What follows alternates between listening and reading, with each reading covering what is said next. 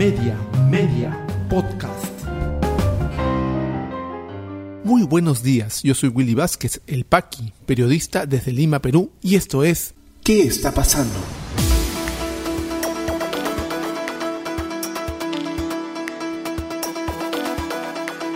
Estas son las noticias que debes conocer hoy lunes 21 de marzo de 2022.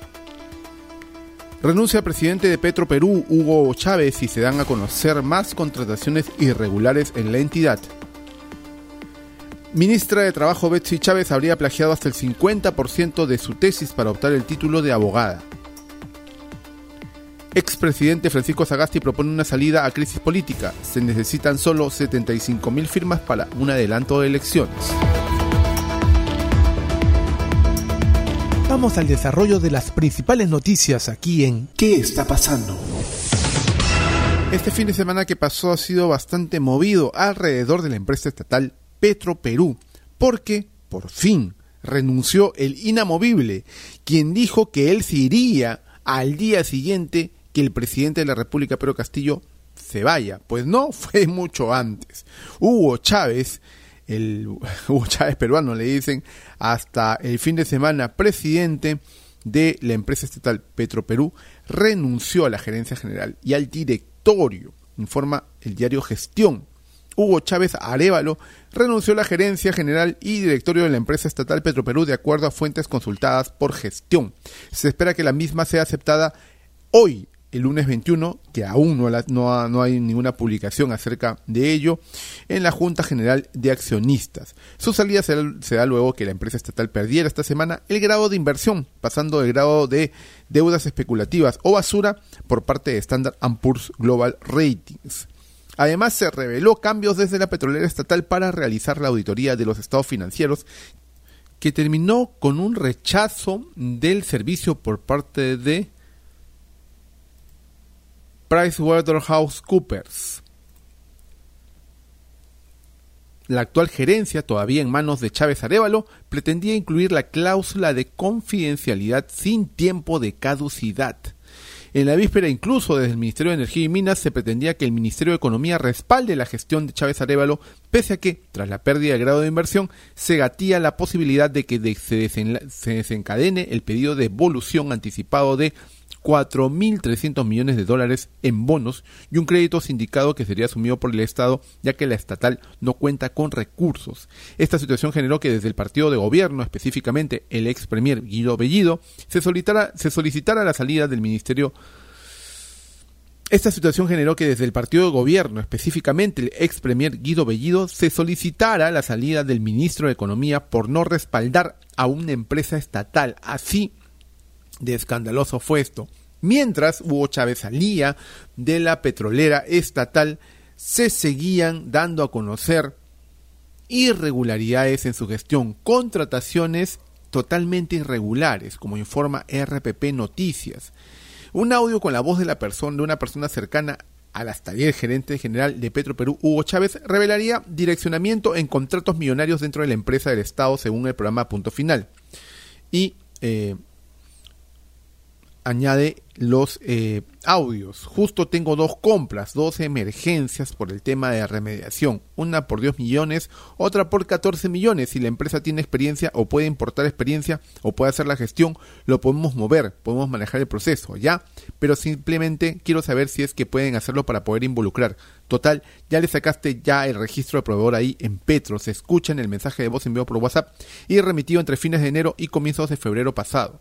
De acuerdo con el informe periodístico, la voz en el audio sería de Marcio Chumacero, gerente general y dueño del 95% de las acciones ABP y Seguridad SAC, empresa que actualmente tiene una relación contractual con Petroperú y que se encuentra comprometida en una investigación de la Fiscalía Anticorrupción por la presunta desaparición de información del registro de visitas de la sede principal de la empresa en el caso Karelin López y Samir Abudayé. Sí, parece que es mi voz, pero no trato temas que no sean los de seguridad. No entiendo ese audio de dónde proviene, señaló. No reconozco eso, yo nunca tuve ninguna conversación porque no veo temas de Petroperú, veo netamente temas de seguridad de la empresa, indicó Mauricio Chumacero sobre el audio. Recordemos que la empresa de Mauricio de Marcio Chumacero brinda el servicio de protección personal para la alta dirección de Petroperú desde el 9 de diciembre de 2021 por un costo de más de 560 mil soles, es decir, para el entonces gerente general Hugo Chávez y para el presidente del directorio de la empresa Mario Contreras, para dos personas durante unos tres meses, 560 mil soles solo en seguridad, para dos personas en Petroperú. Esto es un servicio especial de cuidado de dignatarios, son gente muy preparada. En cambio, los otros servicios son de vigilantes, control de puertas. Y la verdad, se tomó en un momento de emergencia porque tuvimos que votar a una empresa que cuidaba y a otra más, porque encontramos una serie de debilidades, dijo Hugo Chávez a punto final. Según el informe técnico de la contratación del servicio, la única empresa que remitió cotización fue ABP y Seguridad SAC, e inmediatamente fue contratada. Marcio Chumacero afirmó que el servicio les llegó por correo electrónico de Petroperú bajo un proceso formal. El otro accionista de ABP y Seguridad SAC es Hans Heisen Arevalo, quien admitió, admitió, tener una relación amical con Hugo Chávez desde hace años, o sea, Hugo Chávez contratando a sus amigos. Sin embargo, este, Chávez, sostuvo que solo es un conocido. Heisen registra visitas a Petroperú el 24 de noviembre y el 1 de diciembre de 2021, días antes que ABP y Seguridad SAC presentaran su cotización y fuera contratada. Chumacero, por su parte, ingresó a Petroperú el 9, 10, 13 y 22 de diciembre del 2021. Complicada la situación, ya lo advirtió el em, Contralor General de la República, Nelson Chac, que se está realizando una auditoría en Petroperú. Y hay decenas de casos dentro de ello. Y la em, el abandono, ¿no? dejar el cargo de gerencia general y presidencia del directorio por parte de Hugo Chávez no va a remediar en nada la crisis en la que ha puesto esta gente de empresa estatal. Una empresa que podemos discutir ¿no? su utilidad, su rentabilidad o su necesidad de existir. Pero, así como estaba, generaba pérdidas, no era del todo rentable, pero ahora no solamente es eso, sino que pone en riesgo un, el patrimonio de todos los peruanos, porque estos 43 mil millones de dólares que tendrían que pagarse por bonos vendrían de las arcas del Estado. Lamentable lo que han hecho con la empresa estatal Petroperú. Una de las puntales de defensa del eh, gobierno de Pedro Castillo y quien la ha acompañado desde ya casi el inicio de los gabinetes es sin duda Betsy Chávez Chino, una congresista de Tacna, elegida por Perú Libre, quien también fue eh, retirada de las filas del partido oficialista y que ha sido bastante clara y, fuerte en su defensa del gobierno de Castillo y su enfrentamiento con los sectores más radicales de Perú Libre, eh, los hermanos Cerrón y Guido Bellido dentro del Congreso. Pero bueno, ella no ha ejercido mucho el cargo de congresista porque se le encargó el Ministerio de Trabajo y, y Trabajo y Promoción del Empleo. Lo que se eh, está dentro de sus eh, trabajo, dentro de esta cartera, es pasar el tema de servir a de la PCM a control del Ministerio de Trabajo, un poco para darle la razón y apoyar a los sindicatos que también apoyan al presidente Castillo. Pues bien, Betsy Chávez, al parecer, habría plagiado casi el 50% de su tesis para optar por el título de abogada según un informa una investigación del programa Panorama.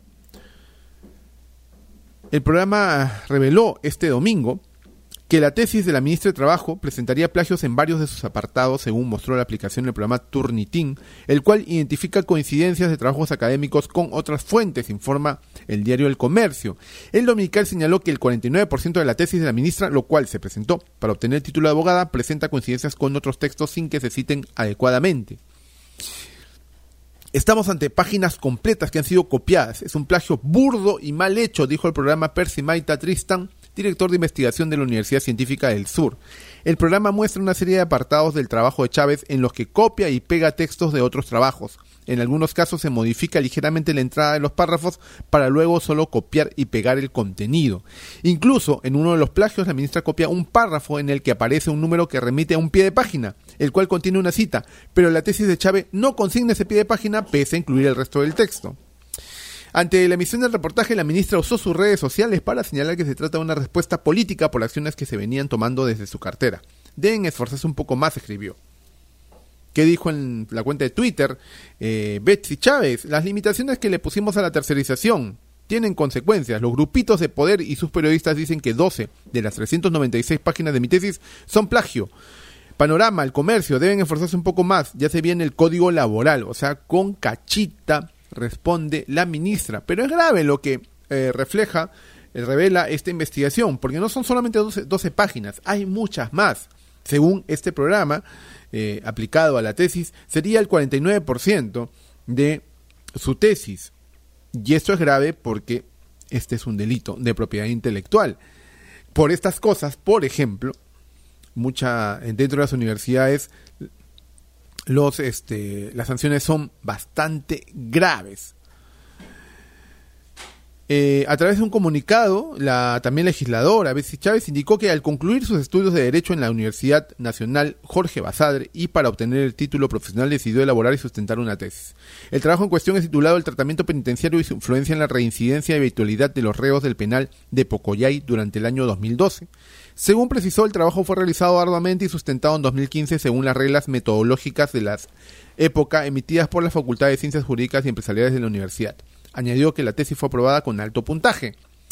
La identidad de una tesis se determina en base al aporte que se obtiene del trabajo de campo, el planteamiento del problema con sus variables y el análisis de la información obtenida plasmada en las conclusiones, aspectos que en el caso de mi tesis son plenamente de mi autoría y que han sido exhaustivamente examinadas y validadas por dos jurados, uno dictaminador y otro calificador compuesto por tres catedráticos cada uno sostuvo. También dijo que el hecho de que el sistema Turnitin arroje supuestas similitudes generales en cuanto a términos, palabras u oraciones, no inhabilita o merma el valor de trabajo de investigación desplegado.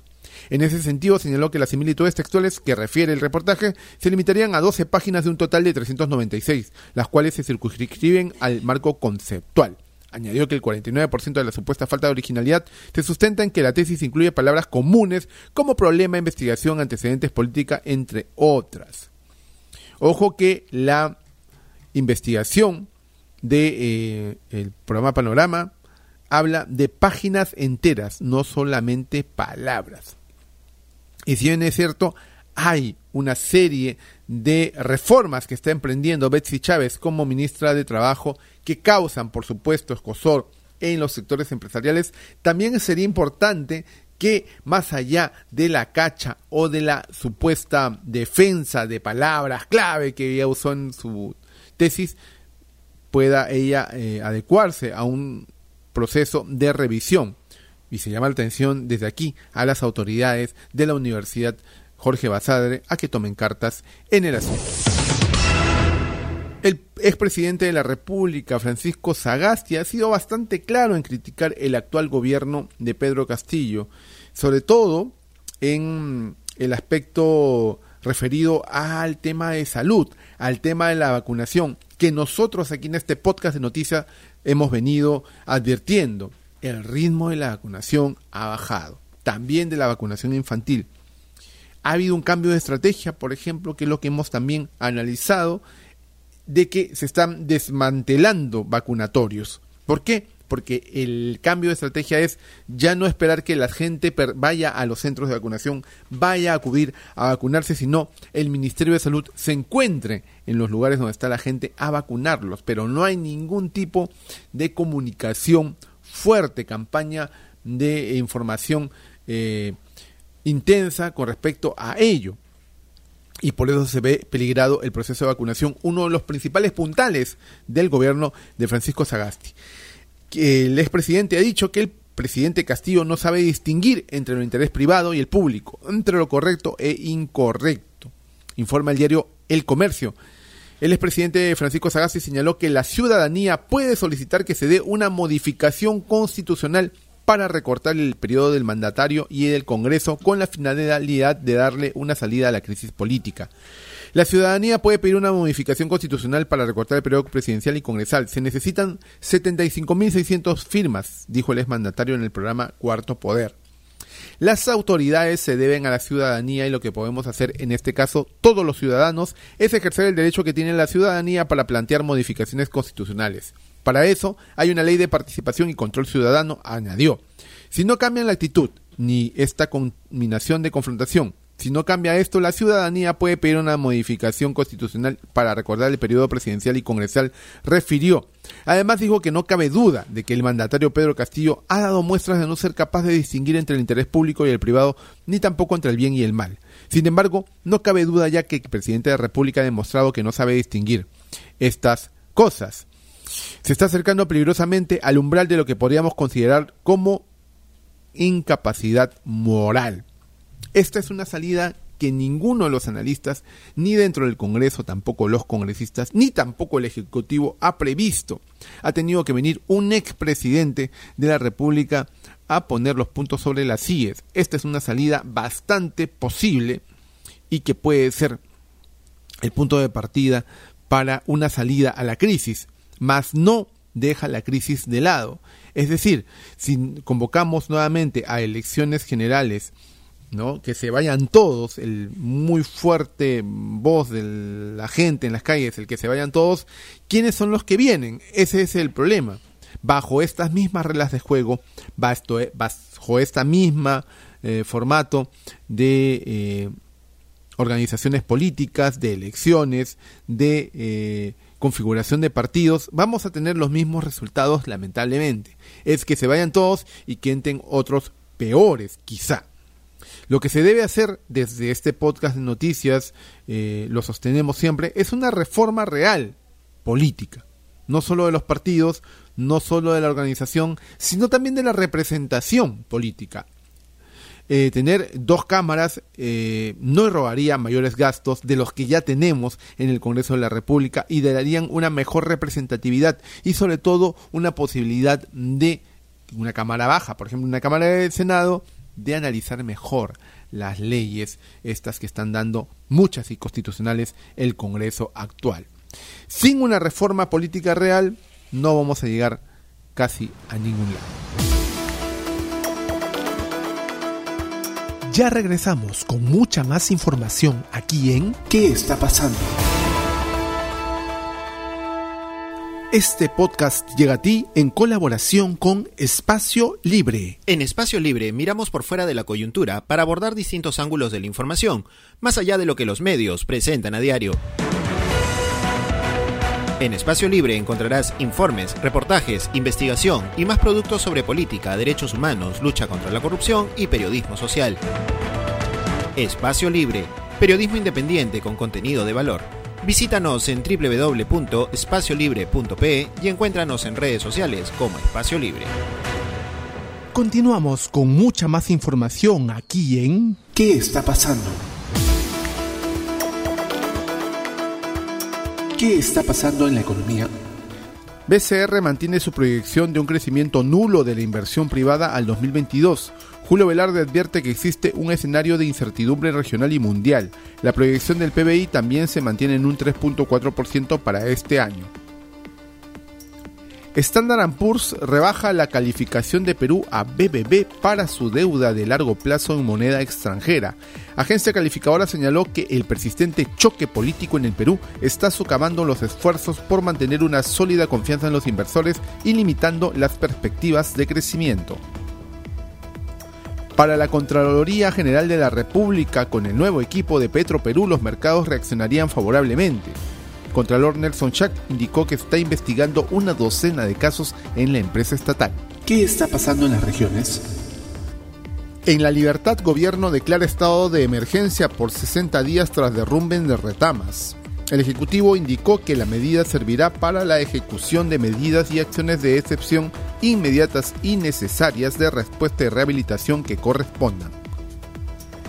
En Arequipa, acceso al mirador de la Cruz del Cóndor es habilitada tras permanecer cerrada por constantes sismos. Autoridades recomiendan a visitantes que tomen precauciones ante la ocurrencia de más movimientos telúricos.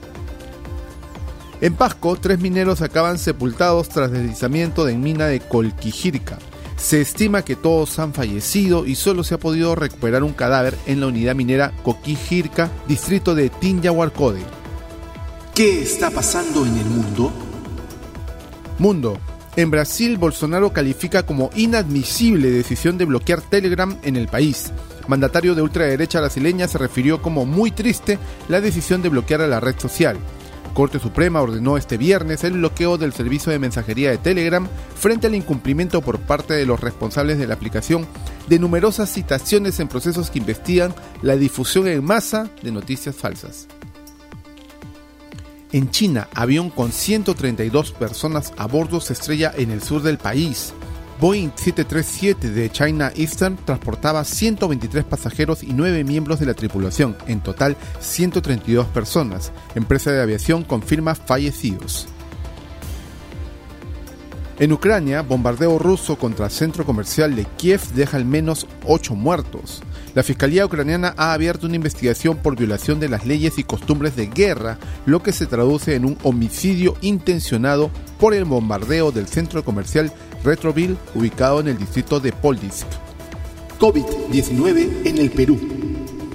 La situación actual de la enfermedad en el país, según los datos del Ministerio de Salud, es la siguiente. A la fecha son 3.541.397 casos confirmados, con 3.207 casos las últimas 24 horas y 19 fallecidos.